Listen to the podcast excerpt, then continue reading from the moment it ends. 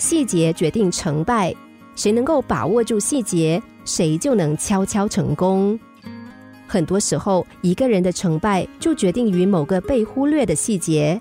很多看上去是芝麻大的小事，却影响着整个人生和命运。某城市同一个地区有两个报童在卖同一份报纸，两人暗暗竞争。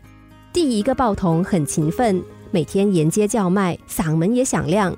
可是每天卖出的报纸并不是很多，而且还有减少的趋势。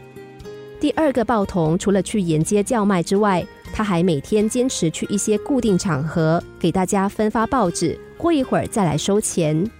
地方越跑越熟，报纸卖出去的也就越来越多。当然也有些损耗，但很小。渐渐的，第二个报童的报纸卖得越多，第一个报童能卖出去的就越少了，不得不另谋出路。为什么会这样呢？第二个报童的做法中大有深意。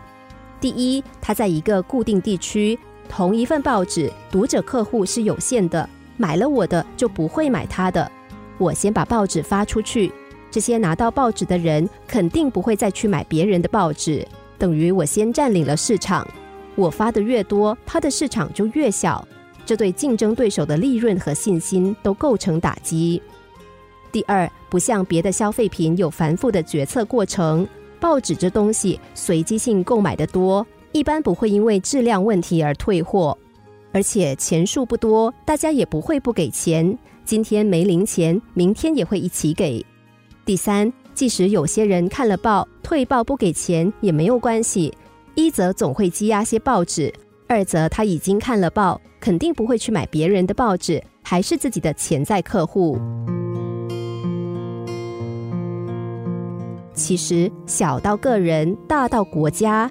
无论生活、工作、未来发展，很多关键就包含在每一个小事细节之中。我们都熟知英国国王理查三世因为战马少了一个铁钉而失了一个国家的故事，从中就可知道细节的力量。一个细节的疏忽可能导致你的失败，同样细节也能够孕育成功。在工作和生活中，细节无处不在。只有认识他、注意他的人，才能给自己带来成功的机会。